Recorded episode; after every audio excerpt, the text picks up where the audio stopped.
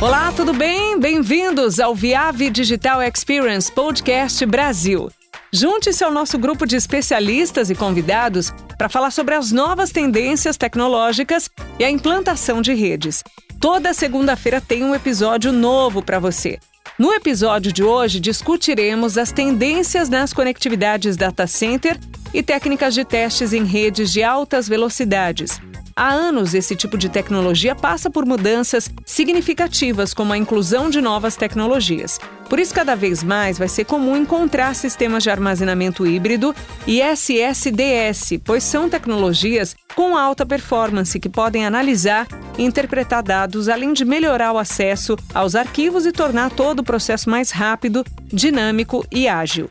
Quem vai ajudar a gente a entender esse tema são os convidados: Fábio Marchiori, Ricardo Raineri e o Flávio Marques da Furukawa Electric. Sejam bem-vindos, Fábio, Ricardo e Flávio. Obrigada por estarem mais uma vez conosco.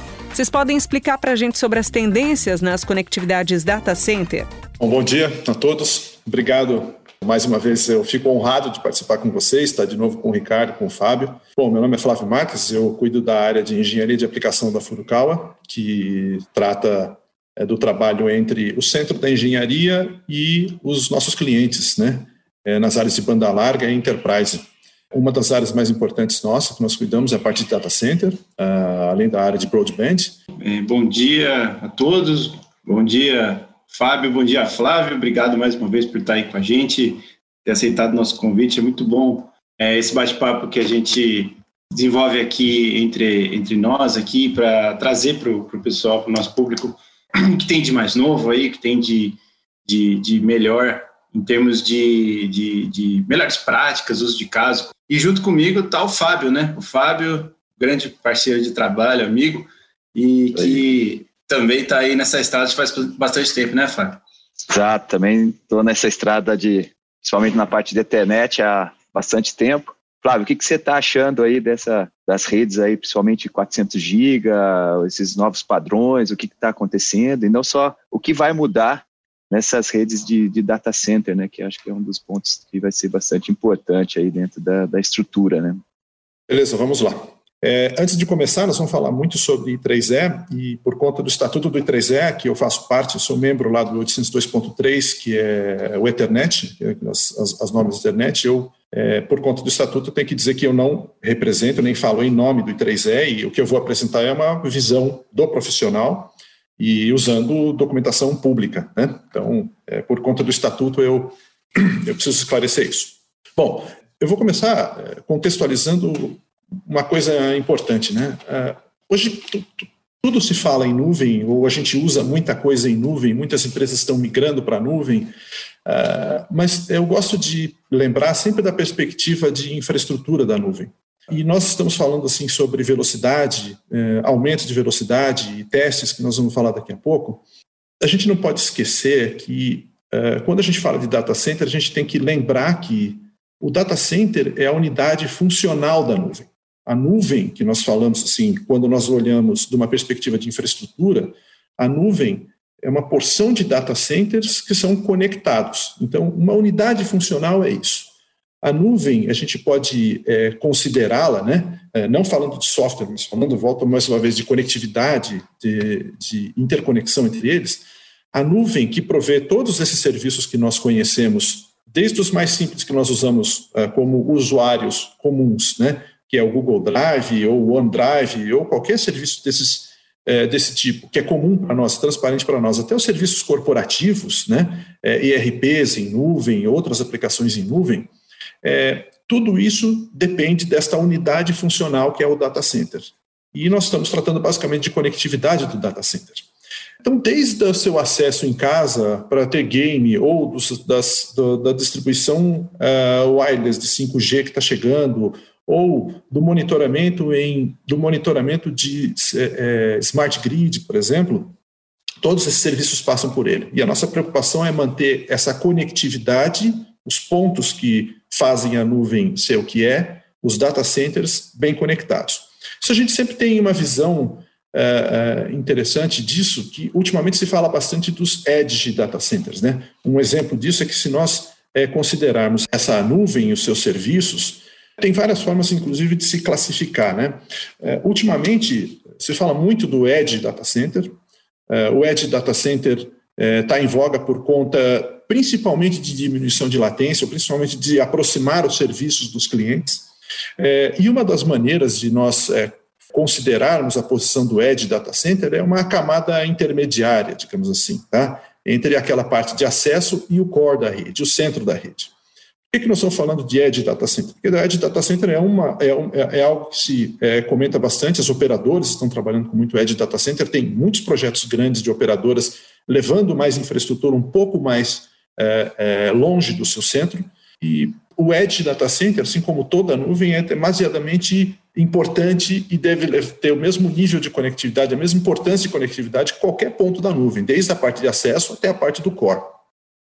Então, os principais é, motivos de ter um, um, data center edge ou de promover mais data center edge como exemplo da conectividade da nuvem é justamente aproximar o armazenamento do cliente, né? É melhorar as respostas de inteligência artificial, reduzir latência e alguns serviços é, críticos que estão dependendo da nuvem.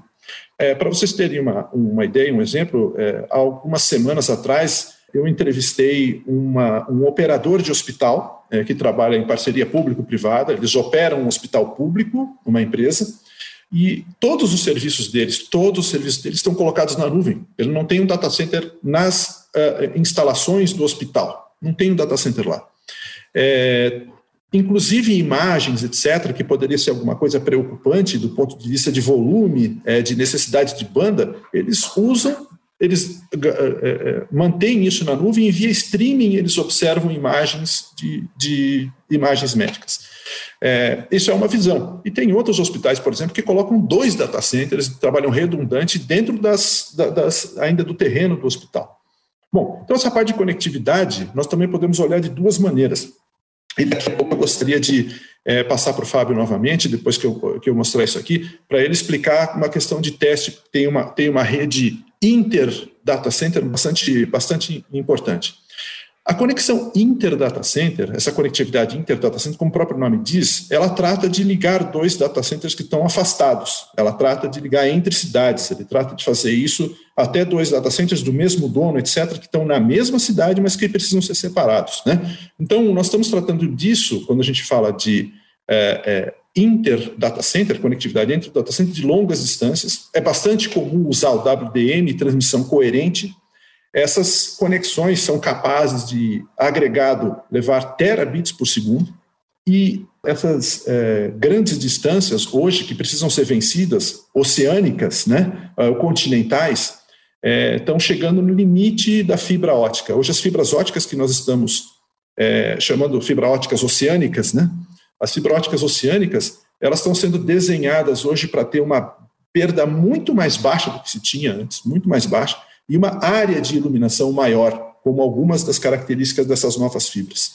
É, por outro lado, também tem um destaque que é o 400 GB ZR. Aqui nós já vamos entrar um pouco é, em algum protocolo. O 400 GB ZR é uma implementação do OIF, né? é uma implementação de um dos organismos de padronização que tem. O que essa rede tem é que ela tem uma, uma excelente redução de custo e complexidade pela quantidade de informações que ela consegue carregar. Ela foi implementada, ela é bastante nova, foi implementada em março agora, né? O documento de implementação só é agora em março de 2020. Alcança de 80 a 120 quilômetros, é uma transmissão coerente. E na esteira, digamos assim, do 400ZR, tanto o I3E quanto o ITU-T já estão desenvolvendo implementações ou padrões nesse sentido. Então, o 802.3, o projeto CW, né, que está em desenvolvimento lá no I3E, que tem a eh, previsão de estar pronto na metade de 2022, também faz alguma coisa muito parecida, eles trocam informações, o I3E, o OIF e o ITUT trocam informações para que seja o mais padronizado, o mais próximo possível, o mais interoperável possível. Então, na metade de 2022, deve ter uma implementação aí do I3E e o, o, o ITUT alguma coisa até 2021. É, aqui está um exemplo de dois transceivers já de mercado que existem né, para 400 GB em dois formatos, no formato OSFP e no formato QSFP56DD. É, então, é muito mais simples de você operar uh, isso aqui do que você trabalhar com transponders de WDM, é muito mais, mais, mais simples de implementar. É por isso que traz bastante redução de custo, por isso está muito em, em voga o 400 GB ZR. É, com isso, eu vou dar uma pausa aqui na minha apresentação, antes da gente entrar na parte interna, e vou passar para o Fábio, é, porque o Fábio tem é, algumas é, informações sobre teste da rede ZR, essa da, da rede 400GR, que é uma das redes mais importantes para Interdata Center, e eu queria deixar para ele falar dos testes, como isso é importante. Legal, Flávio. É, deixa, é um ponto importante eu, de eu fazer um, uh, compartilhar minha tela, é, que você comentou com relação a, a essa descentralização, né? ou seja, colocar é, no é, é, um intermediário, um data center intermediário. Né? A gente vê muito na topologia, até mesmo da, da própria do 5G, essa, essa descentralização.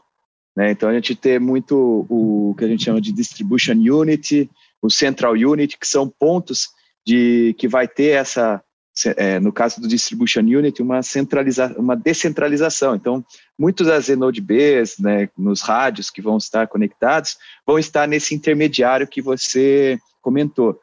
Muito porque o 5G vai necessitar muito de baixas latências, né? Então, são outros tópicos, né? Um tema que é bastante importante dentro do que a gente está falando, né? E a importância do 400 GB, né? E isso a gente, é, como também o Flávio comentou, né, a gente tem dentro da, da estrutura exatamente essa comunicação, né, que geralmente é, o Flávio comentou que pode ter uma rede DWDM é, transmitindo não somente é, 400 GB, mas 600 e 1.6 tera, né, que são alguns dos projetos. E a ideia, né, é você trazer, né, não somente o 400 GB no lado coerente, que a gente vai falar um pouquinho do, do ZR, mas ter o 400 GB do lado é, cliente, no qual a gente vai exatamente demandar né, uma, uma alta banda. Se vocês olharem nesse gráfico à direita, é, não é a parte do cliente, que é o que a gente vai falar um pouco mais, é, que é o lado onde a gente conecta o DWDM, ou o roteador, o switch, mas a gente vê do lado coerente, que é a parte do DWDM, você vê que a, a tendência de crescimento é bastante alta. Né? Obviamente, devido à pandemia, esse gráfico pode alterar, né? Por, por, ter feito isso, é uma fonte que nós pegamos dessa um, um dia, que a tendência do 400 GB é agora, né? Como até o próprio Flávio comentou, né? Ele, eles estão terminando o processo de, de, de documentações, né? Que, então, isso é um ponto que o 400 GB Ethernet lá do cliente, também vai ter esse crescimento, obviamente não nessa linha exponencial como vai ter no lado coerente, mas vai existir. E cada vez mais essa a necessidade de testar. Por quê? Porque o 400 GB é garantido né, que vai ocorrer erros de bit. Né, muito devido internamente, né, ele trabalhar, principalmente o 400 GB Ethernet, trabalhar numa modulação que a gente chama de PAN4, né? Ele vai deixar de ter só dois níveis, né, 0 e 1, um, e sim ele vai ter um, uma codificação, né, como vai ter quatro níveis, e, e esse diagrama de olho, ele vai ter, né, é, existe uma grande probabilidade de se ter erros. Né? Então, o grande desafio agora é você né, diminuir esse, esses erros que vocês vão ter, é, que teria no, no 400 GB Ethernet, né, recuperar né, o clock, então o clock recovery vai ser muito mais complexo e muitos problemas de interferência, jitter, né, e ruídos. Então, para isso, né, o 400 GB, ele, a ideia dele é você ter um, um FEC, né, você utilizar um FEC para minimizar ou evitar isso. Então, quais são as formas que a gente tenta né, diminuir esses erros de bit no 400? Né? Como eu comentei anteriormente, usar o, um FEC, dentro da, do, do, ou dentro da, da interface, né, ou até mesmo na própria é, QSFP, e gerar com que você, nesse, nessa transmissão, a gente consiga é, mandar né, um código, né, uma codificação que consiga recuperar é, e, e, corrigir eventuais erros. Então, assim, como que nós conseguimos proteger desse erro, né? É, a I3E sugere uma taxa de erro né, de 2,4 é, a menos 4, em termos de, de como um pré-FEC. Então, a gente tem, dentro dos, dos instrumentais, geralmente um medidor né, que detecta esse, se está excessivo essa, esse FEC e, consequentemente, alarma. E também uma outra forma de você ver se uh, a gente é, se está protegendo ou não, se o elemento está ruim ou não, é com relação aos símbolos do RSFEC. Né? Então, a gente geralmente transmite muito mais símbolos, mas se eu tiver erros maiores que, os, é, que 15 símbolos, é algo que vai se preocupar e, consequentemente, vai se gerar muita perda de pacote frame loss. Então, são tipos de teste que a gente fala quando a gente fala no, no, no 400 GB, principalmente lá do cliente, que nós temos que tomar em conta. Por quê? Porque erros vão existir. Né?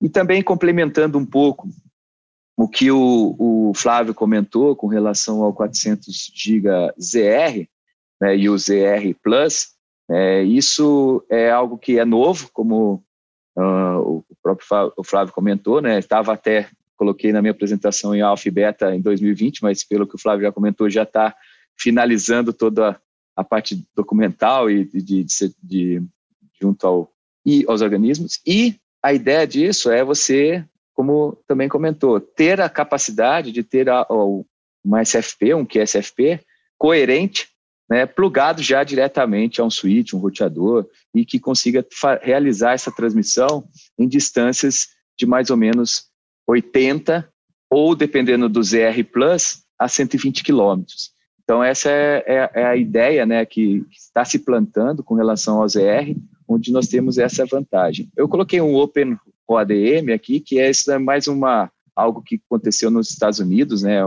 É, uma operadora utiliza é, esse tipo de, de metodologia, mas a gente vê muito o ZR e o ZR Plus como formas de comunicação, como até o próprio Flávio comentou, né? a aplicação em cima do, do Edge DCI e muitas vezes do regional DCI. Então, são exatamente encaixa bem no que o, o Flávio é, comentou anteriormente. Né? Então, nesses tipos de conectividade, a gente é, consegue realizar. Então, esse tipo de teste é o que eu é, gostaria de comentar, e além disso, a possibilidade de usar os nossos equipamentos para realizar testes de troubleshoot nessas QSFPs.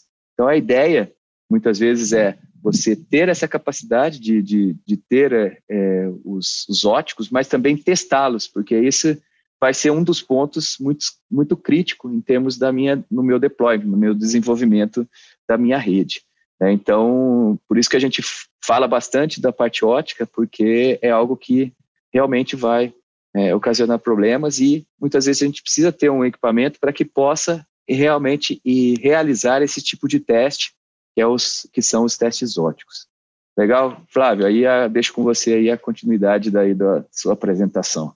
Maravilha, vamos lá. A gente vai passar, digamos assim, para a parte interna, né? Vamos trabalhar numa, numa uh, falamos, o, o, Fábio falou agora e a gente já uh, trabalhou a importância da, da conexão inter-data inter -data center, né? Ou seja, para fazer a conexão da nuvem, para manter a nuvem sincronizada, os serviços funcionando, etc., né? É, mas agora a gente tem que falar da parte interna. Né?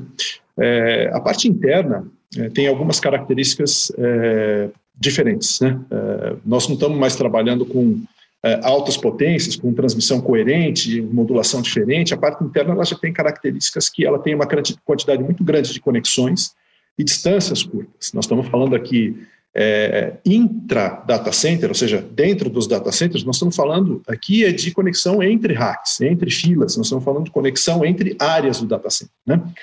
Essas áreas, do ponto de vista de conectividade, elas tradicionalmente foram sempre é, ligadas do ponto de vista de conectividade de cable por uma hierarquia tradicional, baseada em armários principais, intermediários, armários locais, assim. Mas uma nova uh, forma de topologia veio com os data centers hyperscale. Né? Data center hyperscale, apesar de ter esse nome e acharem que é um data center, por causa desse nome é gigante, não é exatamente porque ele ser gigante, é por ele ser flexível. E, ou seja, você pode integrar ou tirar serviços ou equipamentos dentro dele de uma maneira bastante fácil. É, isso é, foi possível com uma arquitetura chamada Spine Leaf. Né? Essa arquitetura ela exige muito mais conexões, mas ela te dá muito mais disponibilidade. Uma característica importante desses switches, desses equipamentos que estão funcionando dentro do data center, é que uh, a Broadcom, uma, uma, talvez a maior empresa fabricante de chipsets é, para switch do mundo, ela lançou recentemente, em dezembro de 2019, uh, um, um chipset capaz de transportar, uma, fazer uma matriz de conectividade de 25,6 terabits por segundo. Né? Essa, essa, esse passo de desenvolvimento ele está praticamente ultrapassando a lei de Moore, aquela que, que versava sobre dobrar a velocidade, né?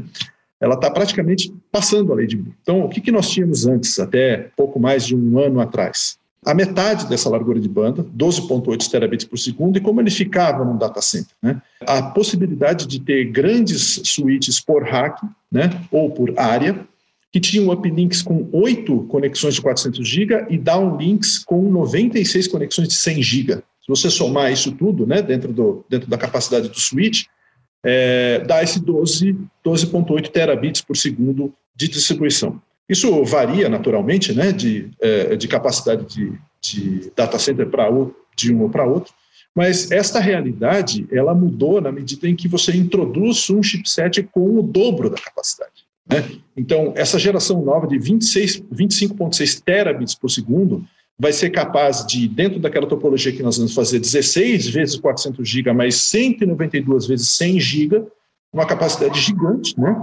É, mas que data centers é, dos, dos Big Five, dos Big Six, né? das grandes empresas de tecnologia que centralizam a maior parte dos serviços em nuvem, é, usam isso, às vezes, antes de ser padrão. Né? Eles fabricam. E está abrindo espaço também para a próxima velocidade é, possível, depois dos 400 GB, que eventualmente vai ser os 800 GB, onde já é, se fala, onde já se, já se tem algum trabalho em relação a isso. Né? Então, isso tudo traz uma busca por mais velocidade dentro do data center.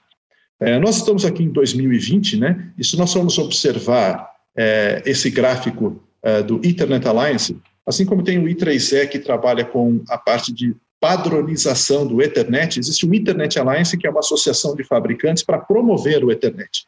É como se até se ele precisasse de promoção, porque o Ethernet é uma rede é, que todas as outras redes que, digamos assim, desafiaram o Ethernet, né? É, o ATM, algum tempo atrás, o FDDI, um pouco antes e tal, em nível local, perderam. E mais, o Ethernet ele está, saiu para o metro, né? ele está saindo para o metro. Então, basicamente, ele não precisa de promoção. É, eu brinco até que não tem volta, né? É uma coisa que não, não tem, tem, volta. Quem não gosta não tem. tem. que gostar, é. não adianta. É, mas ninguém hoje pede, por exemplo, né?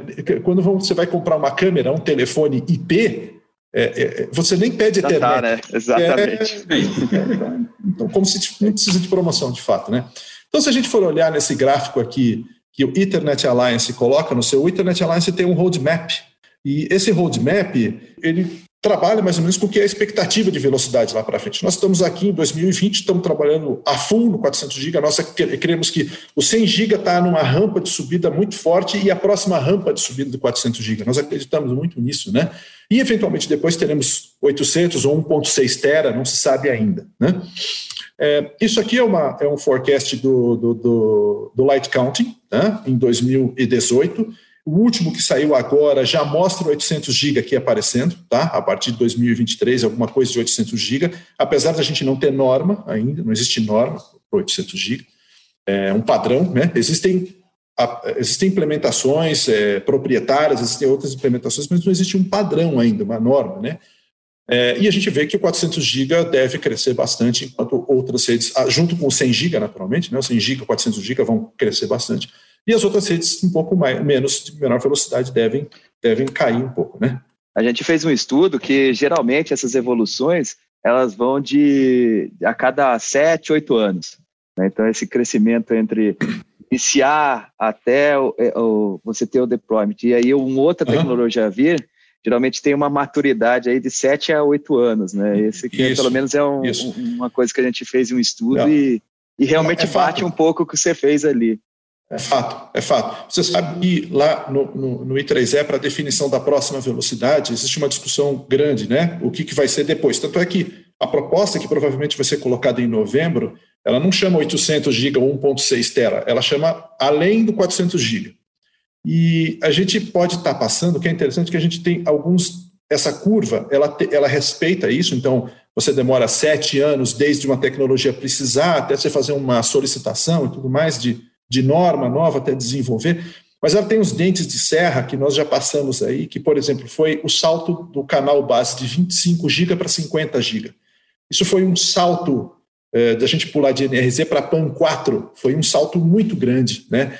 E a gente vai ter agora os 100 GB por canal na metade do ano que vem, mas o próximo passo, que seria o 200 GB por canal, né, que multiplicado por 4 trariam 800, é, não se sabe como vai ser, se vai ser PAN 4, tem gente que fala em PAN 6, tem gente que já começa a trabalhar com outras tecnologias. Né? Então, é de fato esse, esse período mais ou menos, e tem alguns saltos tecnológicos no meio. Isso aqui, é, é, até mostrando isso, o I3E, ele, é, pela segunda vez, ele colocou um reporte no mercado chamado é, Bandwidth Assessment Report, BWA, é, que trata assim, de qual é a perspectiva lá para frente. E aqui, uma comparação com o primeiro, o primeiro é, é, Bandwidth Assessment Report, que tinha 400 GB como referência, ele colocou aqui 1.6 ou 800, não se sabe qual vai ser. Versus o que está subindo, é, o que, que tem uma rampa de crescimento de largura de banda é, aí para frente. Pode ver, por exemplo, a, o, consumo de, o consumo de mobilidade na China é uma das coisas que mais crescem. Né? É, augmented reality, virtual reality também, muito grande essa, essa, é, é, essa demanda. Bom, indo diretamente agora, é, mais especificamente para as tecnologias que estão sendo desenvolvidas no intra-data center, principalmente, essas aqui são as, digamos assim, as dominantes, que devem ser dominantes para o 400 GB. O 400 GB SR 4.2, o SR8 DR4, esse aqui é monomodo, esse aqui é multimodo. Interessante esse daqui, porque é a primeira vez que se usa uh, mais de um comprimento de onda para uma, numa fibra multimodo. Pela primeira vez temos isso padronizado. É, então, o SR 4.2 lança a mão da vantagem da fibra OM5 para chegar numa distância 50 metros a mais do que a OM4. Né? É, e em junho é, desse ano, é, nós aprovamos, quer dizer, virou um grupo de estudo uma 400 GB, 100, 200 e 400 GB para distâncias curtas, dentro de, dentro de gabinetes, dentro da mesma fila, deve chegar a 50 metros e de baixo custo. Uma interface 400 GB deve ter baixo custo é, para conectar a parte interna do data center. O que elas têm em comum, que eu estou mostrando aqui para vocês, essas de curta distância, que nós estamos falando de 100, 150 metros ou 500 metros em monomodo, é o MPO, é o conector MPO. Né? Então, é, uma das formas de você conseguir mais velocidade é você multiplicar, você fazer a paralelização das velocidades, você multiplica ela assim. E quando a gente fala de MPO e fala de instalação interna, e daqui a pouco eu vou passar para o Ricardo para ele é, é, nos mostrar como é, ultrapassar esses problemas que eu, vou, que eu vou mostrar aqui, ou como testar para evitar esses problemas. Quando se fala de MPO, instalação interna e link e cabeamento, você tem esse tipo de topologia. Né? Essa aqui, por exemplo, é uma topologia bastante simples, uma topologia mínima, é, para fazer uma conexão de 400 G base SR8. Essa daqui precisa de 16 fibras para fazer essa conexão. Precisa de um, uma, uma, atenuação máxima de 1,9 dB para alcançar é, 100 metros. E se nós considerarmos uma conexão padrão pela TIA, pela norma de cabeamento, uma conexão pode ter até 0,75 dB. E nesse link ela somaria 1,5 dB, deixando só 0,4 para fibra, que não é exatamente uma atenuação muito grande, mas é, toda a folga que você tem do ponto de vista de é, é, raio de curvatura, de manuseio mesmo da fibra, ela fica muito pequena. Quando a gente passa por uma tecnologia ou para uma topologia que une dois links, por exemplo, né? É o que é muito comum no data center, você conectar um equipamento de um, de um rack no outro, passar por um cross connect, passar por uma conexão intermediária, é, é, esse limite ele mantém-se em 1.9 dB. Então nós temos que trabalhar para fazer com que as conexões estejam, tenham uma, uma atenuação menor ainda, porque no ótico, a conexão é que é o problema. A fibra em si, a atenuação da fibra, não. O raio de curvatura da fibra também não é muito, porque as fibras hoje elas suportam um raio de curvatura muito pequeno. Mas a conexão, a conexão é que é o problema. Né? Como, diz o ditado, como diz o ditado, o diabo está nos detalhes. E o detalhe é esse daqui mesmo. Tá? Então, se a gente fosse fazer uma, uma conta simples, tá? teria 0,4 dB para cada conexão dessas. Tá? O que é um número muito pequeno para se manter isso aí. Tá? É, uma vez que eu coloquei esse, esse, esse, esse pequeno histórico e a necessidade do MPO e, e por que, que é importante a gente ter essas baixas perdas e como a gente vai ter MPO predominante com essas velocidades, Eu queria passar para o Ricardo agora, para ele mostrar para a gente algumas características de teste importante dentro do cenário de uso de MPO no data center. Beleza, Flávio, obrigado. Obrigado aí pelo gancho e, e, essa, essa parte de MPO, como você diz, é onde o diabo mora mesmo, porque trabalhar com fibras MPO exigem alguns cuidados muito importantes que a gente vai abordar agora para manter esse, esse orçamento de potência que a gente fala. O seu orçamento de potência aí é 1.9 dB de perda máxima. Isso é muito pouco, é muito pouco. É, eu brinco nas apresentações que a gente faz que com espirro você perdeu isso aí. Então, é, é, é, é, a, gente, a gente vai ver agora o porquê que isso é tão importante. Então, existem alguns, quando a gente trabalha com, com, com paralelismo é, de, em conectividade, ou seja, utilizando o MPO, você está trabalhando com um conector que está levando ali 12 fibras, 24 fibras, 16 fibras, dentro do, vamos dizer, do mesmo, dentro do mesmo conector. Tá? Quando a gente trabalha com MPO, a gente tem que tomar alguns cuidados que com fibra simplex, é, fibra duplex, a gente não, não se preocupa muito. Primeiro deles, é, a gente tem que é, entender o conceito de polaridade, né? A polaridade é muito importante quando a gente trabalha com MPO. E quando você fala de polaridade de uma fibra simplex, basicamente você está garantindo que a fibra está chegando da ponta A, ponta B, ponta B, ponta A, e que TX está ligado com RX. Esse é o conceito né, de polaridade. Agora, quando eu, quando eu estou trabalhando com uma interface que tem 12 fibras é, e, e, e para se conectar entre elas, sendo que dessas 12 eu vou utilizar uh, 8 dessas fibras, ou vou utilizar, tiver 24 fibras, eu vou utilizar é, 16 fibras dessa, e dessas 16, por exemplo, uh, 8 são para transmissão e 8 são de recepção. Como eu garanto que eu estou ligando as fibras de TX corretamente com as fibras de RX? É isso que a polaridade traz. Então, quando a gente fala de polaridade, a gente está garantindo que as fibras de transmissão dentro do MPO vão ser conectadas lá do outro lado com as fibras de recepção e vice-versa. E quem garante isso é o tipo de polaridade. Então, quando a gente trabalha em MPO, a gente tem três métodos, né? Método A, método B e método C.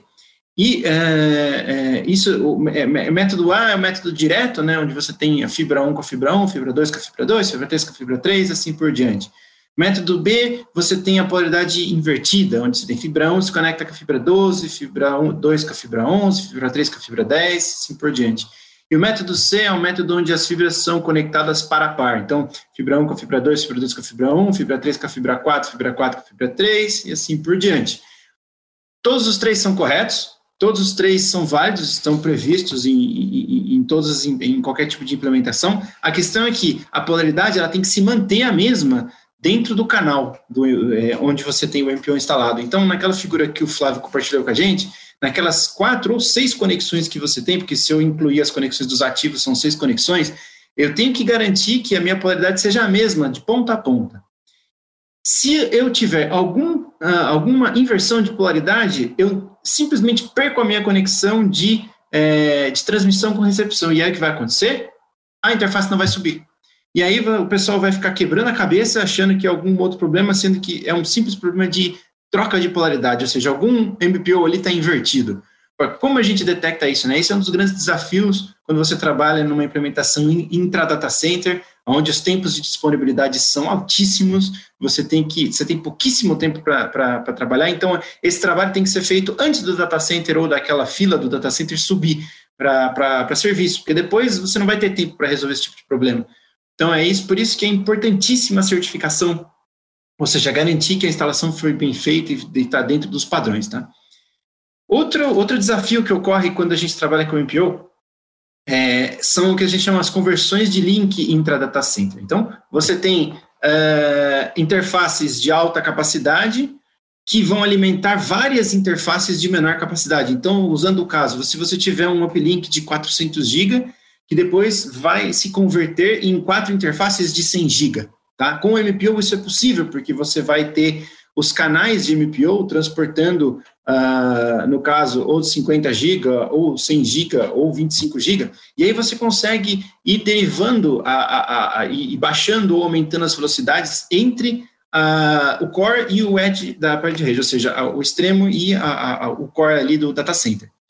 Porém, se eu não tiver corretamente feito o mapa das fibras dentro do MPO para saber qual interface eu vou ligar com qual elemento de rede, eu perco essa, essa conectividade e aí eu vou ter problemas de transmissão, problemas de interoperação, problemas de interconectividade ali da, das minhas interfaces. Então, eu tenho que saber exatamente qual fibra que eu vou é, abrir ali num, num cabo breakout para depois fazer a conexão correta em outra interface, porque se eu não tiver isso bem mapeado, eu vou ter sérios problemas de, uh, de interfaces não subindo por estarem recebendo o sinal errado. Outro problema clássico em, em rede MPO, a questão do, do gênero dos conectores. É, conectores MPO, é, a questão de conector macho e fêmea são baseados nos pinos de, de, de, os pinos de alinhamento que os conectores de MPO têm. Se você não alinhar os pinos, se você não tiver uma conexão de um conector pinado com um conector não pinado, você simplesmente não, a interface não alinha. Por quê? O pino de alinhamento garante que os núcleos das 12 quatro fibras ali, você não vai alinhar as interfaces corretamente. E o que vai acontecer? Você vai ter uma atenuação enorme. Aquele 1.9 dB, é, aquele 1.9 dB, Flávio, vai embora se você tiver um conector macho ligado com macho ou fêmea com fêmea, porque simplesmente a interface não Nossa, vai é muito subir. fácil, velho. E assim, acho que você não me deixa mentir, né? Acontece com uma certa frequência essa questão de conectar pinado com pinado ou não pinado com não pinado. Olha, eu digo para você assim, rapidinho, eu, eu já cuidei de suporte técnico lá na Furucal e uma parte de suporte técnico era de cabeamento.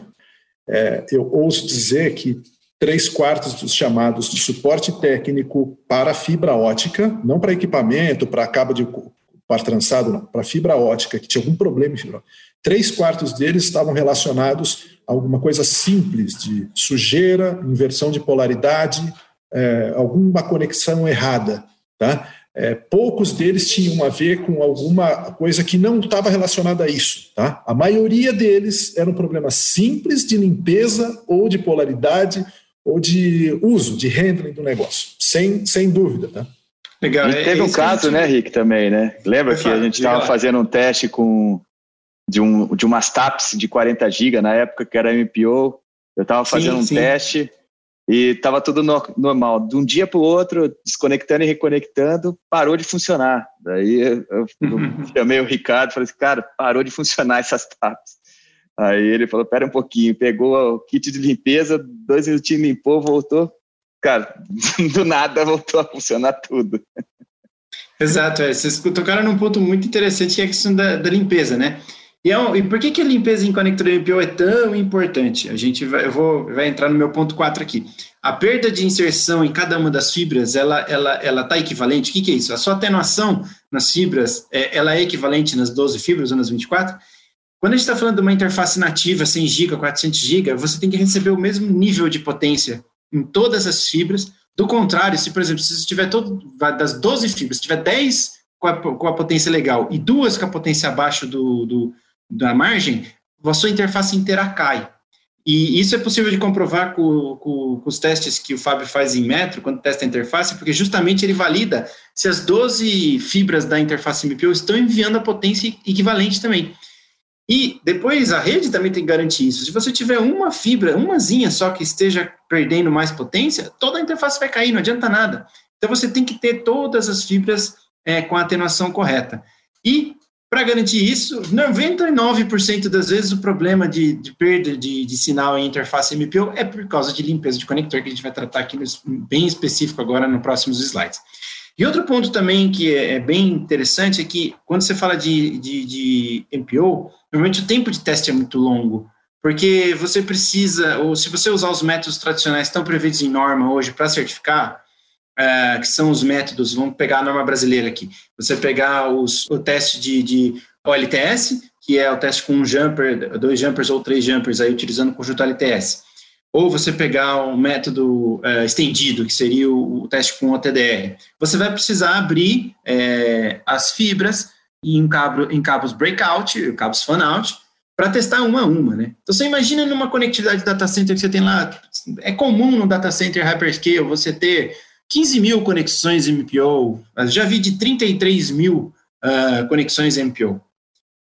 Você vai ter que abrir um a um, é, 12, 12 por 12, e, e, primeiro, inspecionar os conectores, porque a norma também prevê inspeção de conector, e segundo, é, testar a perda e, e, medir comprimento, e medir polaridade. Então, um a um, você vai ter que fazer esses testes. É, é, é muito demorado. Então, esse é um outro desafio adicional, que é o tempo de, de teste é, que a gente encontra também quando trabalha com fibra MPO, tá? Então, vamos falar agora do tópico que saiu agora aí na nossa discussão, que é muito crítico, é a questão de limpa, inspeção e limpeza, né?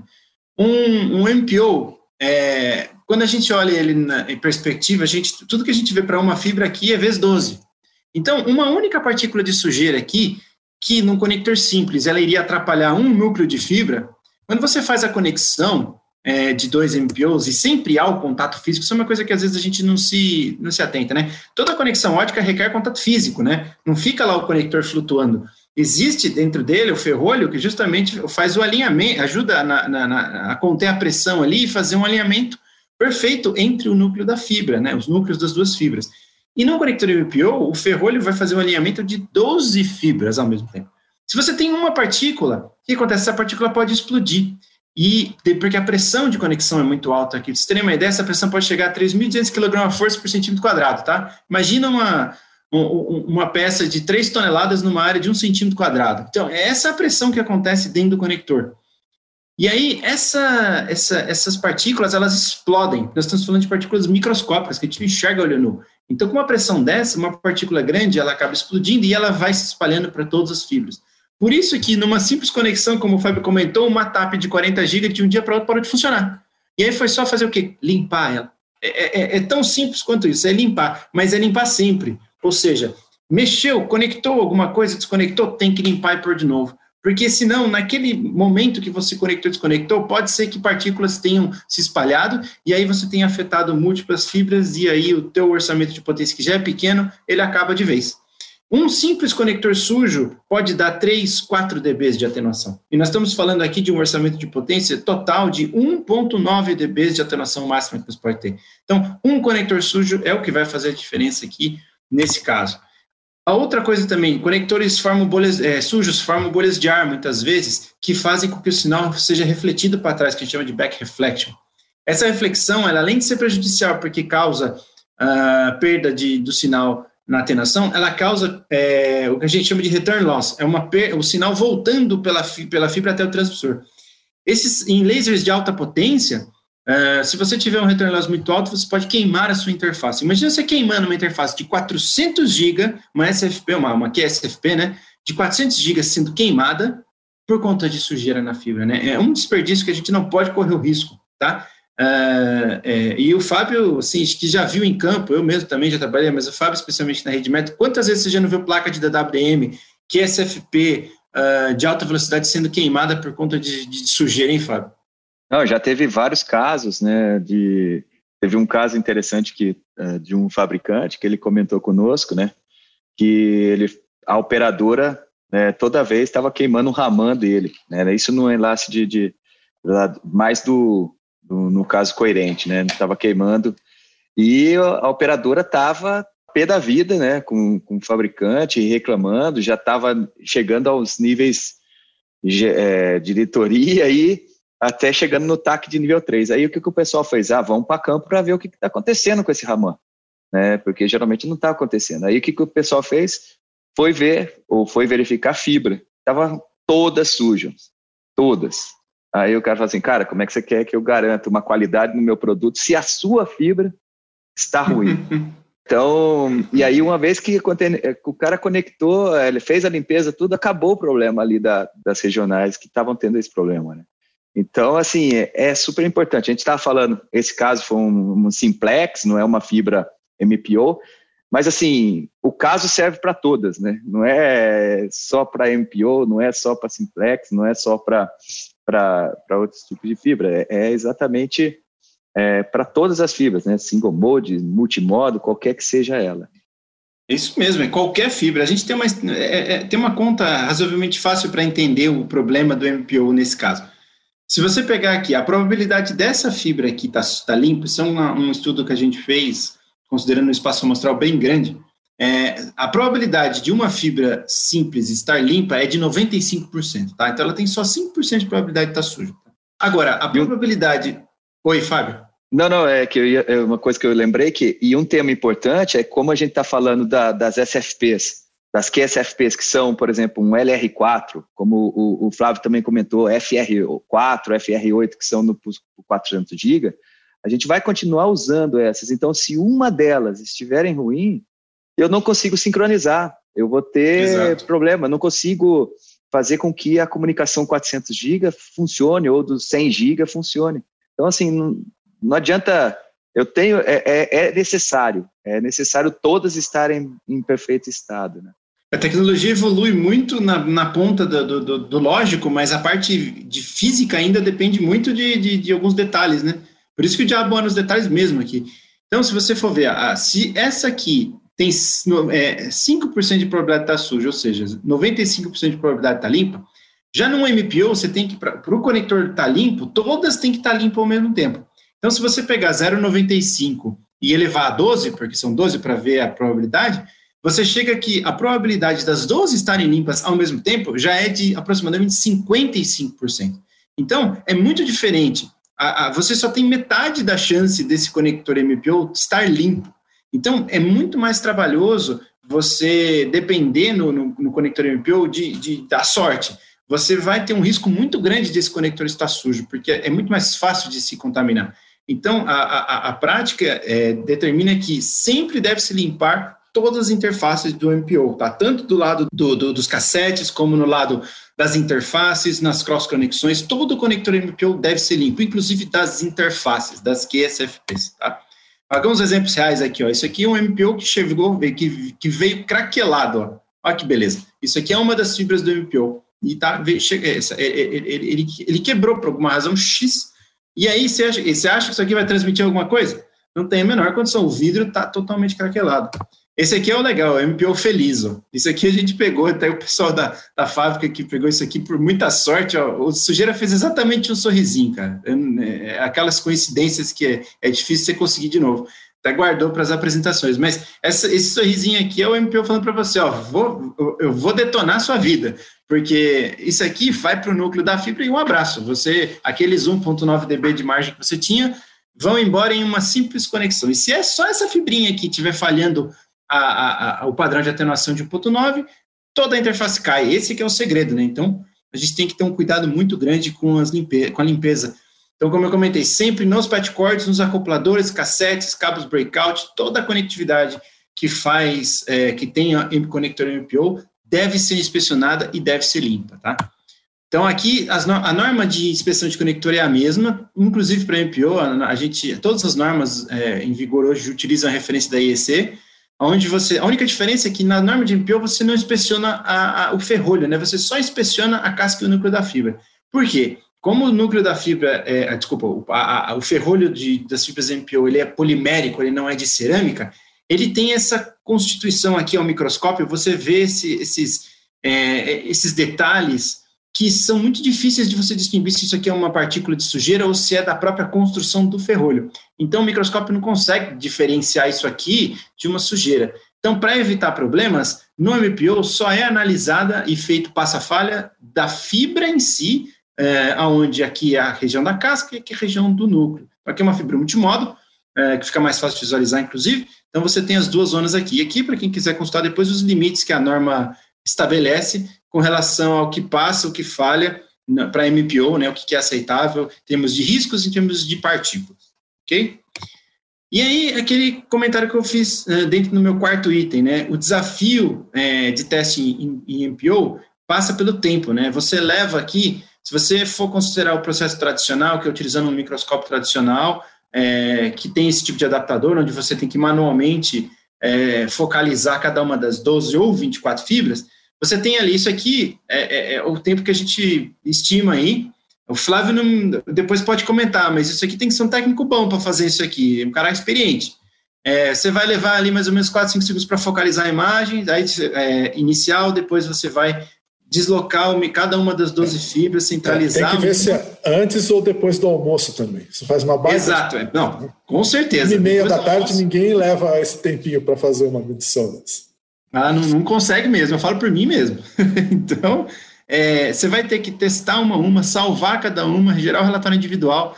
Você vai levar de 3 a 15 segundos por fibra. Então, um conector que tem 12 fibras, você leva ali dois minutos e meio, pelo menos, Isso um cara bom, tá? Um cara treinado no processo. Se você precisar testar 100 conectores MPO, você vai levar 4.3 horas para fazer a certificação dos conectores. É fácil de ter 100 conectores num, num, numa filinha de data center, Flávio? Acho que tem muito mais, né? Muito mais, é, muito mais. É bastante fácil você, achar isso. É, ainda mais Você imagina, né? É, e os conectores MPO, é importante que o pessoal saiba, eles são, eles são muito populares não só porque eles são capazes de transportar uh, redes de maneira paralela, mas eles, é, eles trazem uma densidade de, de conexão para o data center muito grande. Então, tem uma porção de data centers, um monte de data centers que usam o MPO como método para aumentar a densidade e não ainda usando a conexão paralela. Então, é muito fácil você encontrar MPO em quantidade grande num data center que ainda não usa o MPO na sua totalidade, numa interface MPO, mas ele abre. Né? Então, é bastante comum, muito comum mesmo. Né, Flávio, até usar teu exemplo para comentar como o MPO, essa questão da densidade e escalabilidade que o MPO traz, o MPO está sendo usado agora é, em, redes, em redes externas, né, em redes de telecom, a gente está vendo cada vez mais aplicação de MPO em rede GPON, onde se substitui a, a, a, cabos de troncais de fibras primárias, né, os cabos alimentadores, por é, patch cords pré-conectorizados MPO, aonde onde você tinha um cabo com 144 fibras, agora você vai ter um, um patch cord que leva as mesmas 144 fibras, só que divididas em, do, em um tranquezinho ali de, de 12 em 12. E além de tudo, você acelera a, a, a, instalação, porque ao invés de você ter que fusionar um cabo de 144 fibras, você só simplesmente conecta uma caixa ali com 12 conectores MPO. Então, é, é, essa tecnologia, é, devido justamente a essa questão da densificação e flexibilidade, ela está migrando do, do, mundo data center, que é onde ela surgiu, para uh, ah, o mundo de é rede externa, né? E não é nova, porque a, o MPO surgiu lá, mais ou menos na década de 80, no consórcio onde a Furukawa fez parte, pra, lá no Japão, né, para a NTT, para desenvolver esse conector. Agora, é, daquele momento para cá, muita coisa mudou, porque de fato é, é, as, as densidades muda, mudou e o, e o, fator plug and play mais paralelização é que trouxe o MPO, digamos assim, nos últimos anos a, a baila, a voga, assim, mas de maneira mais, mais intensa, né? Exato, e é justamente esse o uso de caso, né? Então, cada vez mais a gente vai ver esse tipo de conectividade. Então, quem não conhece ou quem não está acostumado a ver isso, pode ir acostumando com esse nome e com esses desafios também, porque isso vai estar cada vez mais presente. Então, aqui só para deixar o comentário, a gente desenvolveu um microscópio dedicado para o MPO justamente para facilitar essa questão do, da inspeção, uh, principalmente altos volumes, né? Porque o nosso microscópio, que é o Sidewinder, ele vem inspecionando as 12 fibras de uma vez. Então, você põe lá, ele é alto foco, então ele focaliza todas as 12 fibras de uma vez.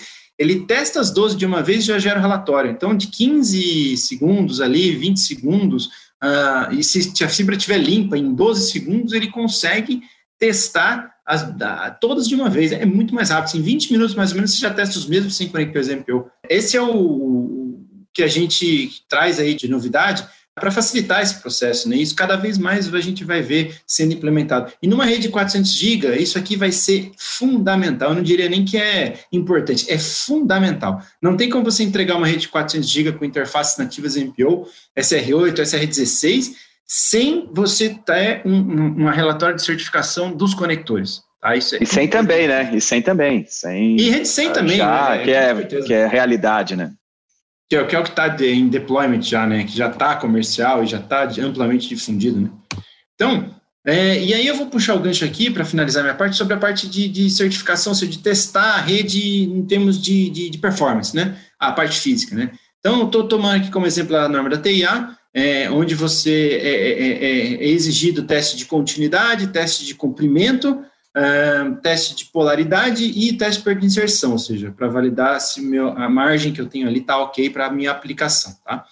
Todos esses testes são aplicáveis em rede MPO também. Porém, a gente sabe que a questão da polaridade no MPO é diferente, e, e, as normas estão sendo adaptadas, né? Existem grupos de trabalho em todas as normas aí, é, todos os organismos, buscando adaptar uh, a realidade da, da, da, da certificação ou, ou, dos testes óticos uh, para as redes MPO também, trazendo, incluindo os desafios, principalmente de inspeção de conectores e a questão de polaridade, que é, é diferente, né, no, no, na parte de MPO. Então, como que você faz os testes, né? Como que, qual que é o método recomendado? Então, o método mais difundido, que é o, o método de uso do ALTS, né? É, também é aplicável nas fibras MPO, você vai utilizar uma fonte de luz de um lado, um power meter de outro lado, e, e você, a diferença é que se você for usar o método é, sem, tradicional, você vai ter ali uma fonte de luz, você tem que abrir cada interface MPO em um, um cabo breakout e vai testar uma a uma, né? Mesmo lado, o Power Meter aqui você vai abrir no cabo breakout e vai testar uma a uma, vai medir a atenuação em cada uma das interfaces. É, existem OLTS que já te dão um comprimento, é, junto com a atenuação, ele faz um cálculo ali do comprimento, a Viave também tem esse, esse equipamento, né? Que o pessoal fala que é o certificador de, de, de rede ótica. E junto com isso ele te dá a polaridade também, né? Mas no caso aqui, a polaridade ela vai ser, é, você vai ter que fazer ela na mão, porque você está testando um a um, você não está olhando o conjunto integrado uh, da conectividade, ou seja, você não está olhando o mapa de fibras, você está olhando a, a, o teste isoladamente, tá? Como a gente fala. Então você vai ter que integrar essa informação de alguma forma para poder dizer se a polaridade do MPO está correta, se é um tipo A, tipo B, tipo C. Tá? E o que a Viave propõe para essa para esse mercado, para esse mercado, para essa, essa, aplicação de MPO é a gente trouxe o primeiro testador nativo para a rede de MPO. Você tem ali dentro da, da, da, os métodos, vamos pegar a norma brasileira lá, o método de um jumper, dois jumpers, três jumpers, é, e são totalmente aplicáveis também aqui, é o mesmo teste, né? Onde você vai fazer o teste de OLTS com um jumper de referência, dois ou três, e você vai também, é, dentro do, do, desse teste, Uh, a ideia é fazer isso direto numa interface MPO. Então, aqui você também pode fazer o método de um jumper, dois jumpers, três jumpers com conjunto LTS. Só que a gente tem um conjunto LTS que é nativo MPO, ele já tem interface MPO nativa. Você não precisa abrir num cabo breakout para poder uh, testar as fibras individualmente. Você vai testar as 12 de uma vez. A vantagem de você fazer isso é que quando o equipamento vai fazer o teste de polaridade, ele já vai te dar qual é o tipo de polaridade que você tem, se polaridade tipo A, tipo B, tipo C. É, tudo integrado no mesmo relatório. Então você consegue de uma maneira muito rápida, mais ou menos em 5 segundos ele já certificou a fibra é, e já certificou as 12 ao mesmo tempo. Então você já gera uma, uma certificação já dentro do padrão, dedicado à realidade do MPO, com polaridade correta, com a, a, atenuação que você está tendo nas 12 fibras e com o comprimento do canal ou do, do, do link que você está, se for link permanente, você estiver testando, você estiver testando o canal, tá? E quando a gente fala de testar canal, é uma coisa bem importante dentro do MPO é que a gente estabelece dentro do equipamento os limites de cada tecnologia para você testar o canal e ver se ele vai suportar o serviço. Ou seja, se eu estiver testando uma rede 40 GB ou 100 GB, ele já me ajusta aqui é, qual é o limite da norma. O mesmo 1.9, Flávio, olha, esse 1.9 que vem desde o 40 GB, 100 GB e 400 GB, que vai diminuindo a distância, né? Então, você, você tinha 500 metros, depois você baixa para 150 metros e no 400 é, é 50, né? está previsto nessa interface de ASR4 que você comentou agora, né? Nesse, é, nesse momento, nesse momento é 50. Ela foi concebida. O grupo de estudo vai avaliar 50, mas tem gente que gostaria de mudar, mas nesse momento é 50, formalmente, tá? Entendi, muito, muito bom. Então você vê que é o mesmo limite, o que vai diminuindo é a distância, né? Com certeza você vai aumentando a velocidade vai ter algum impacto, então a distância vai diminuindo, mas o importante é que o instrumento vai poder te validar num teste de canal qual é a, se, se, a tua rede vai suportar ali, se, se, se o que está instalado fisicamente vai suportar o que a interface, quando você plugar ela, vai mandar. Então, meu limite aqui 1.9, ó, no meu caso aqui, a fibra 4 estourou o limite. Se a fibra 4 está estourando o limite, minha, se eu plugar uma interface de 40 GB aqui, ela não vai subir, tá? E ela não vai funcionar por quê? Porque só a fibra 4 não está funcionando. E a fibra 4, ela é parte da, da transmissão, porque se a gente olhar aqui, o equipamento ainda, quando eu escolho o limite, ele escolhe quais fibras são usadas, né? Então, numa interface 40 GB base SR4, a gente sabe que a fibra 1, 2, 3, 4 são usadas para transmissão e a 9, 10, 11, 12 são usadas como RX, né? Como transmissão, como recepção.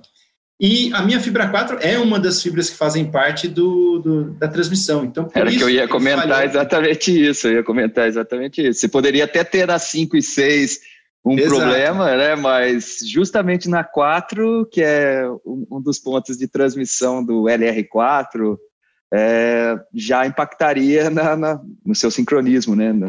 e, consequentemente, taxa de erro de bit e vários outros temas que o cara vai achar que o problema do, do erro de bit é no equipamento, e na verdade é na fibra. Né? Exato, então, é, é, isso mesmo. É muito importante. Eu lembro, eu tive uma oportunidade de fazer um teste uma vez num evento de data center com o pessoal da Furukawa, não era o Flávio que estava, na, é, na, época era o, o Silvio que estava comigo e o, o, Guilherme Campagnoli, num evento em Curitiba, onde a gente levou, um, na época, um equipamento, um BERT de, de 100 GB, quando tava, a gente tinha acabado de lançar a CFP ainda, Fábio, não era nem a CFP2. Isso, exatamente. Era a CFP.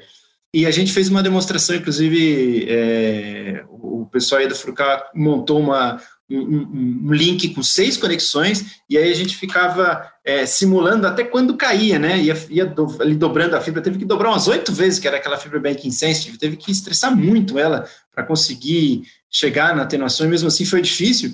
E aí depois a gente simulou um conectorzinho sujo no meio, né? E aí um conectorzinho sujo no meio fazia isso aqui, ó. Uma fibrazinha já começava a alarmar, alarmar erro na interface, a interface inteira caía, tá? Então a gente pôde demonstrar o impacto disso com equipamento gerando tráfego, né, ao vivo num evento, aonde você você realmente enxerga, né, puta vida, um simples conector sujo impacta uma interface 100 GB? Sim, é, é, é, tão simples quanto isso.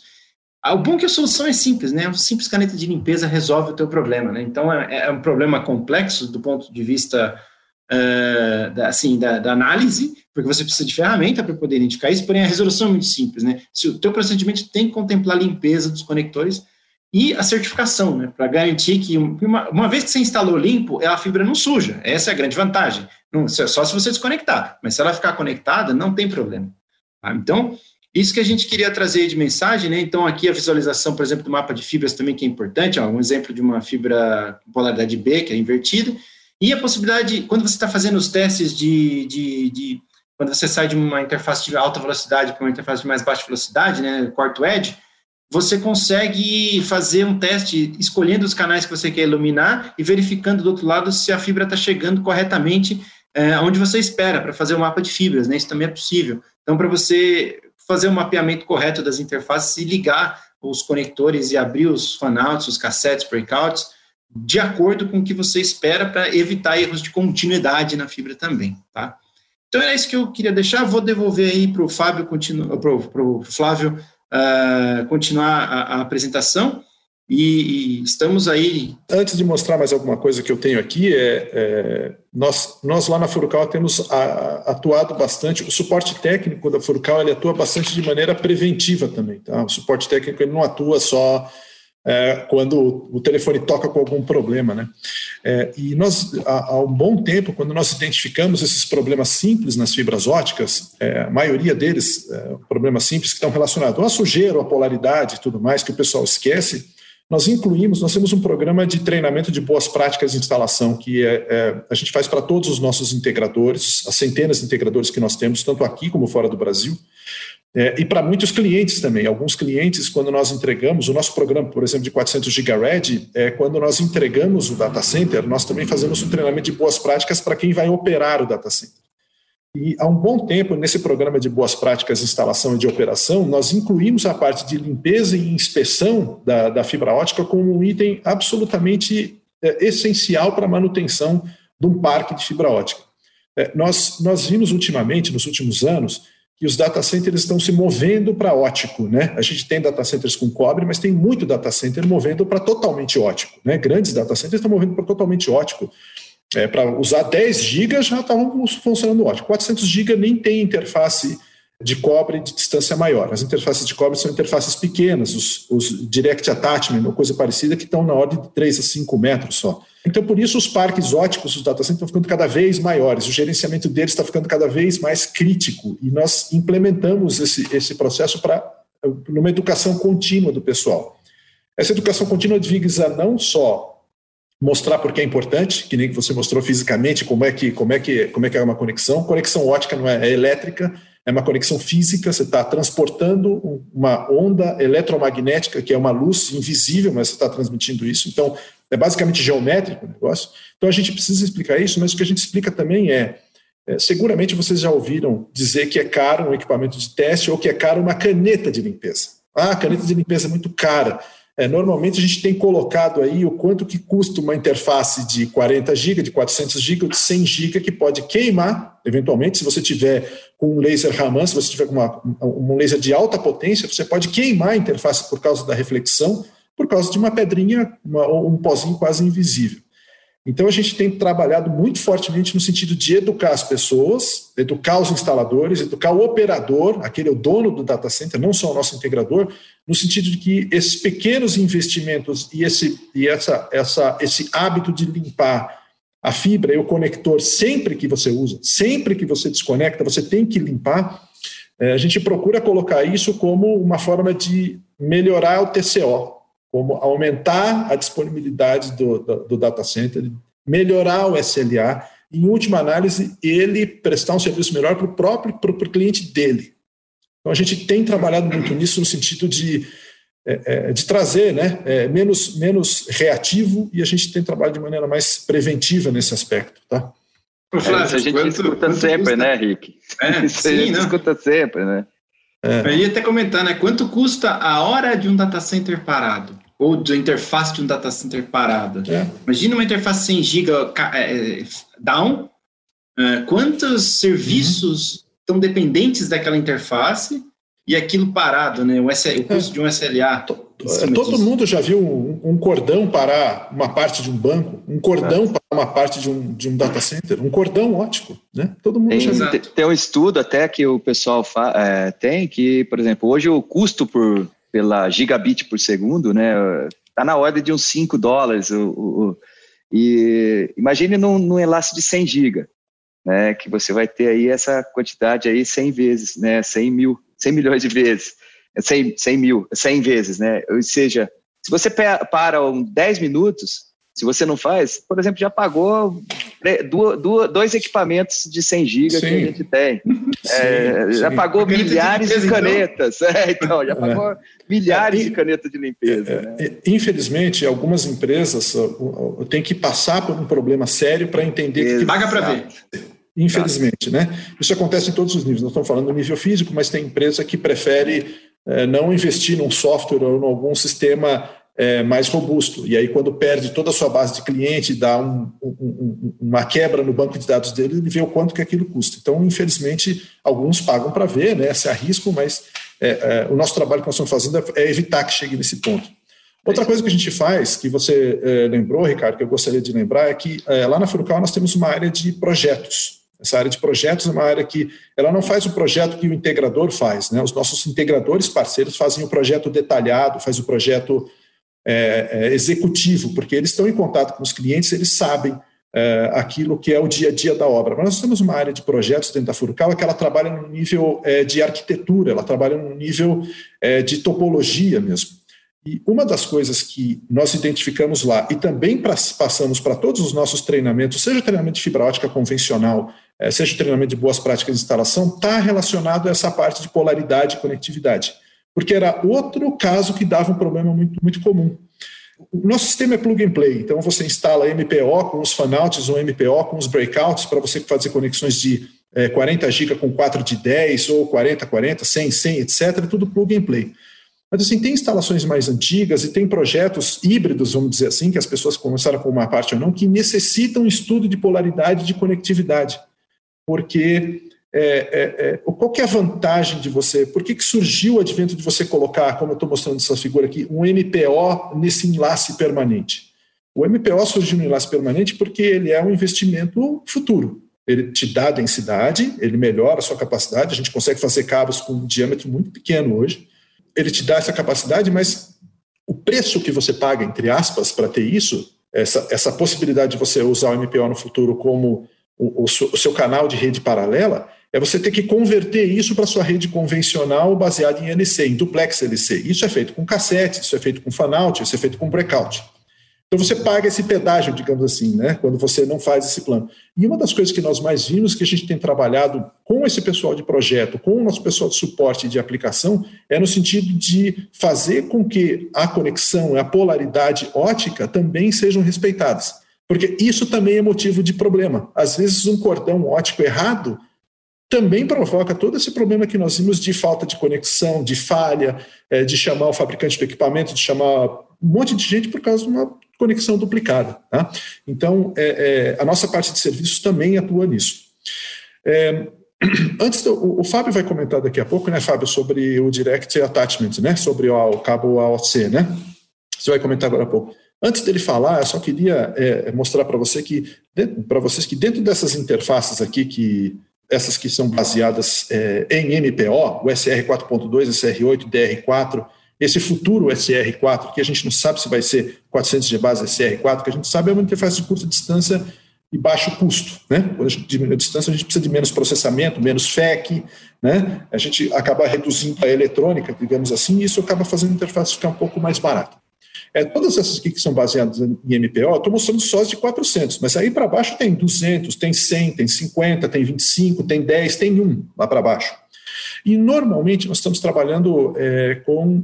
É, são várias dimensões que a gente usa para chegar a uma velocidade mais alta. Então a gente é, muda o, o, a gente muda a sinalização, a gente muda a quantidade de fibras, a gente coloca mais comprimentos de onda dentro de uma fibra, a gente faz uma porção de coisa. Mas sempre quando se pensa nisso, pensa no fator breakout, que também já foi comentado aí, o próprio Ricardo já comentou.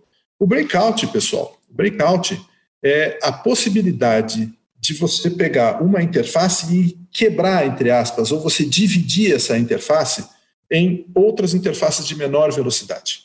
Né? Isso é uma, é uma vantagem muito grande que os fabricantes de equipamentos estão tirando vantagem disso, na medida em que é, antes um equipamento, o problema para fabricar um equipamento muito veloz era o backplane. Hoje o problema não é o backplane, o backplane tem capacidade. Hoje é o tamanho do conector mesmo, o tamanho do conector. Por isso que tem iniciativas de, por exemplo, do COBO, do, do Consortium Onboard Optics, que é para levar a, a fibra ótica até a placa, até a placa. Lá dentro, né? Dentro da placa. É, lá dentro. E depois com o co-packaging, que é outro fenômeno que vai levar até a, o chipset mesmo, a parte ótica, é, é, procura-se diminuir, aumentar a capacidade, aumentar a densidade da frente desses equipamentos aí. Uh, e uma, dos, dos, do, uma das do, do, que traz essa possibilidade é você usar o, o, breakout.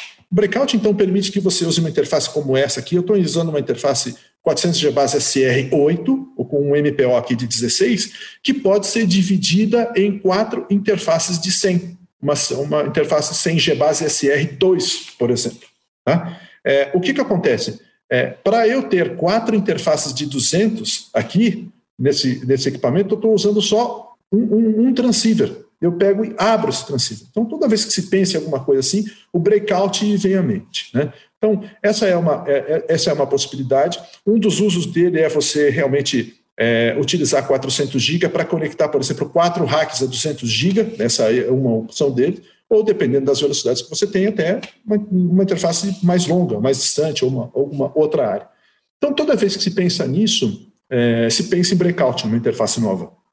E, logicamente, é, é, Flávio, é, dentro da tecnologia Ethernet, né, o que vem vindo como também uma, uma variável para esse tipo de aplicação é o FlexZ. Né? A gente não uhum. vai aplicar nesse primeiro momento, mas o FlexZ permite exatamente essa junção dos, dos 100 gigas numa única interface de 400 e com isso fazer a transmissão para 400. Né? Então é uma tecnologia também que está isso latente aí, muitas é, discussões, né?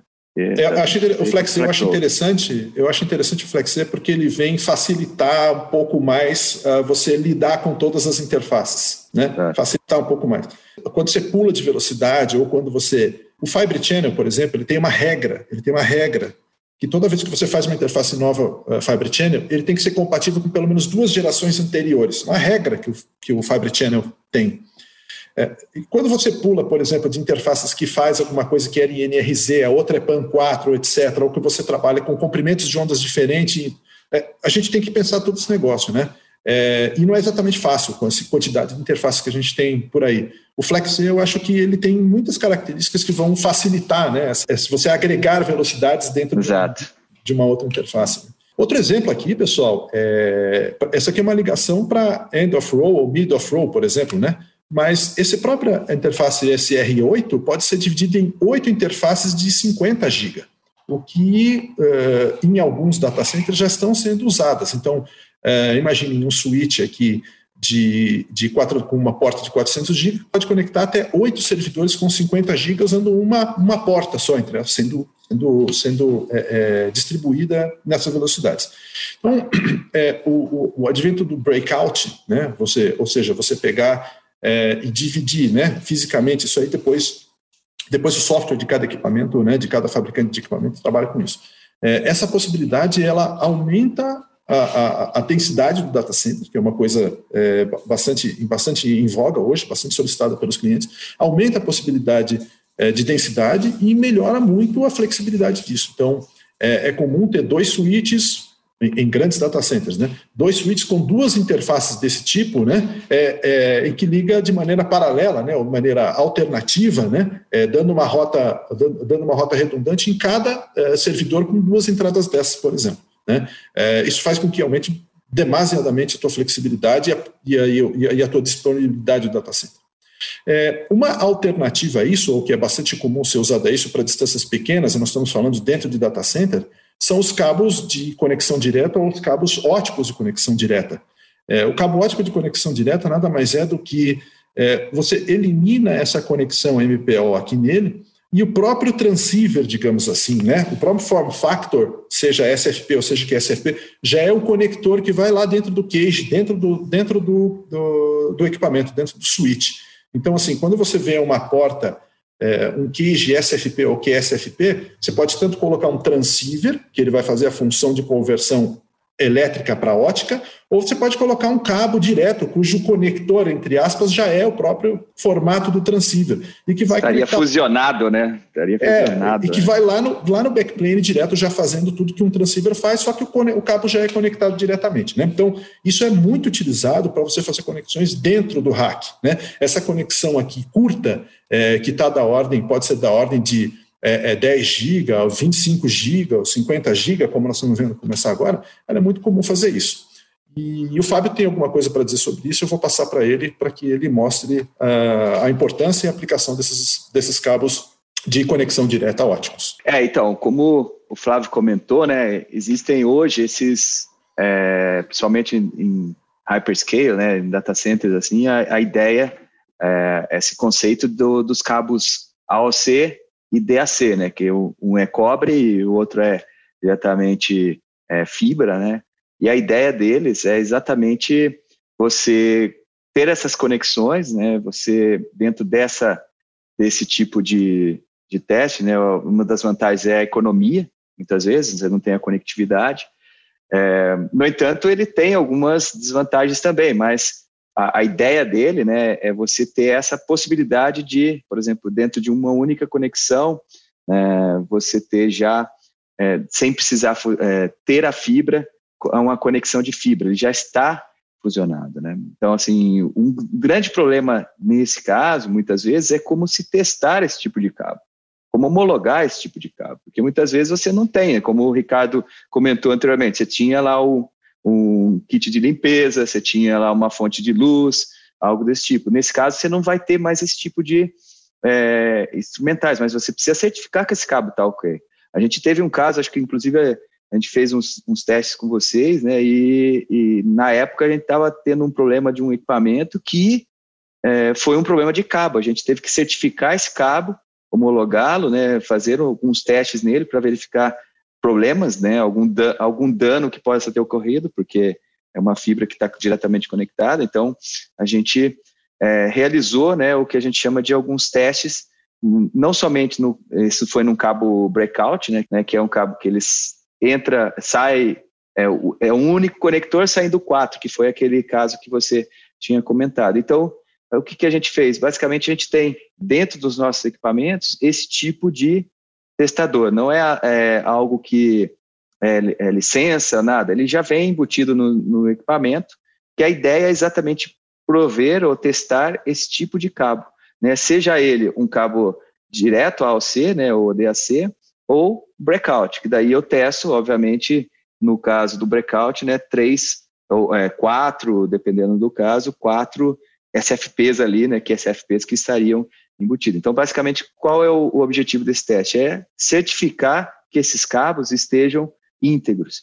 Né? Então, uma vez que eu tenho, por exemplo, no breakout, eu vou testar um a um. Então, eu coloco um equipamento, vamos supor que eu tenho um 100 GB ou um 40 com 4 de 10. Então, eu vou testando um a um, né? 10, 10, 10, 10, que seria o, o cabo número 1, o 2, o 3 e o 4, e certificando que esses breakouts estão íntegros e que não tenha problemas de, de taxa de erro ou algo desse tipo. Então, assim, é um tipo de teste muito utilizado e muito importante quando se aplica é, é, no que o Flávio comentou, né?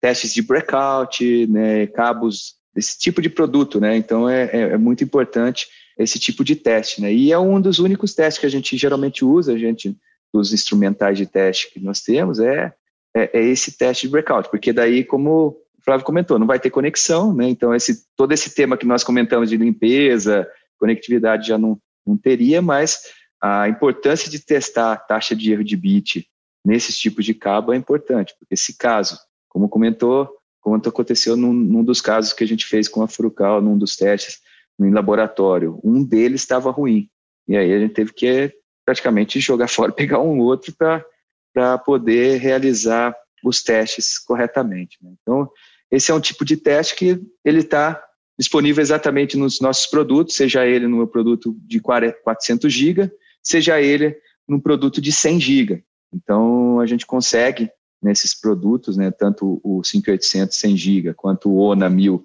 que é o para 400, que é o nosso 5800 para 400 GB, testar esses, esses tipos, não somente o, o self-test, que a gente chama de validar os óticos, mas também validar o cabo AOC e DLC, que foi comentado anteriormente aí pelo Flávio. Bom, é, deixa, deixa então falar, o que, que é, nós acreditamos na, lá na Furucal, nós acreditamos que, que nós estamos enxergando de fato um, um crescimento muito grande, é, como eu falei, vocês têm uma rampa muito grande de 100 GB acontecendo, né, intra, inter, intra e inter data center, né, de implementação dessa velocidade, é, e, mas nós cremos que é importante se preparar para os 400 GB que vão ser a rampa dos próximos, dos próximos anos, né, então, é, para isso, é, nós é, é, implementamos, nós concebemos um programa chamado Programa 400 GB Red. É, esse programa 400 GB Red é, que a Furuca oferece, é um, ele está alicerçado em planejamento, suporte e, e soluções. e esse programa 400 GB, ele não se trata só de conectividade de alto desempenho, né? É, a Furcal hoje é uma das únicas empresas que fornece, por exemplo, o cabeamento OM5, é esse novo cabo com capacidade de múltiplos comprimentos de onda é, em multimodo, porque a Furukawa efetivamente fabrica, a Furukawa inventou esse, essa fibra OM5, né, através da nossa subsidiária OFS. Então, assim, não se trata só de ter esse cabo novo, não se trata só de ter a nossa linha de é, MPOs, que é ultra low loss, e o nosso sistema de acomodação de alta densidade, né? É, porque só isso, só os nossos, uh, uh, os nossos produtos, eles só, só isso não é capaz de fazer um sistema ser pronto para 400 GB. Né? É, nós oferecemos também é, dois serviços importantes, que estão uma parte até dentro do que nós comentamos aí. Né? no suporte à operação que a gente dá para quem adere ao programa 400 GB Red, 400G Red, é, todo esse treinamento de aplicações em 400 GB, o treinamento de boas práticas, inspeções, garantia estendida e logística otimizada está dentro do programa. Né? Então, para nós fazermos com que a, a, nossa intenção é que os data centers que optem por esse programa estejam prontos para novos negócios é, mais rapidamente do que qualquer outro. A nossa ideia é que quem agregue, quem entre nesse programa, é, através da nossa consultoria especializada, que nós vamos observar é, o, o, projeto que ele já tenha ou vamos propor um projeto de arquitetura, faça com que todos os pontos do data center sejam, estejam prontos para receber a tecnologia 400 GB.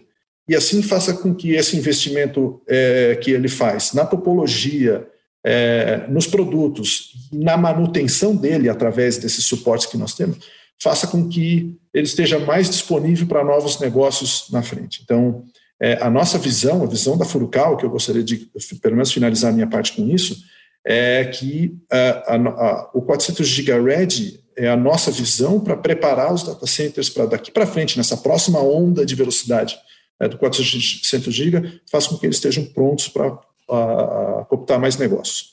Bom, com isso, eu paro, uh, termino a minha, a, minha parte, mais uma vez agradecendo a Viavi é, muitíssimo por essa oportunidade, mais uma vez, né, essa, essa parceria que já começou, já tem aqui, que nós já fizemos na Latam e tenho certeza que vamos continuar fazendo. Queria agradecer muitíssimo vocês por essa oportunidade e ficar à disposição de vocês uh, mais uma vez, tá? Obrigado mais uma vez. Ô Flávio, eu queria aproveitar e agradecer mais uma vez, excelente conteúdo que você traz para a gente, enriquece muito a, o evento, as nossas apresentações e agradecer mais uma vez toda a disponibilidade aí, a parceria de sempre. É, do meu lado também, né? Só tenho a agradecer a participação sua, né? E não só nesse evento, mas no evento passado. Eu acho que foi essa sua visão, principalmente na parte física, nos traz, é, acaba complementando exatamente a parte do, do, dos testes. Então isso é legal, né? Tanto sua visão, você também a sua experiência passando essas é, alguns problemas que tiveram e que foram resolvidos exatamente com o auxílio do, do, do, desses tipos de instrumentais que nós estamos propondo ao, ao pessoal, né? Então eu agradeço de novo aí a toda a sua disponibilidade aí conosco. Queria convidar o pessoal também é, para conhecer o nosso, nosso canal no YouTube também, que a gente tem uma série de materiais lá de diversos temas, uh, inclusive desse aqui, uh, e também sobre todo, toda a parte de, de, de teste de medição aí da, da, que a Viavo trabalha, né? Tem muito vídeo de, de instrução de uso de tanto os equipamentos como de tecnologia, né? Principalmente nas nossas lives aí, a gente costuma abordar bastante o tema técnico, uh, sem focar muito em, em, especificidades de equipamento, mas sim como utilizar os equipamentos de melhor forma para ajudar aí, especialmente nesses tempos difíceis que a gente está passando, onde cada vez menos tempo no campo é melhor, né? Obrigado a todos aí pela audiência. Até a próxima. Olha, quero agradecer mais uma vez ao Fábio Marchiori, Ricardo Raineri e o Flávio Marques da Furukawa Electric pela participação. Muito obrigada aí pelas informações apresentadas, tá?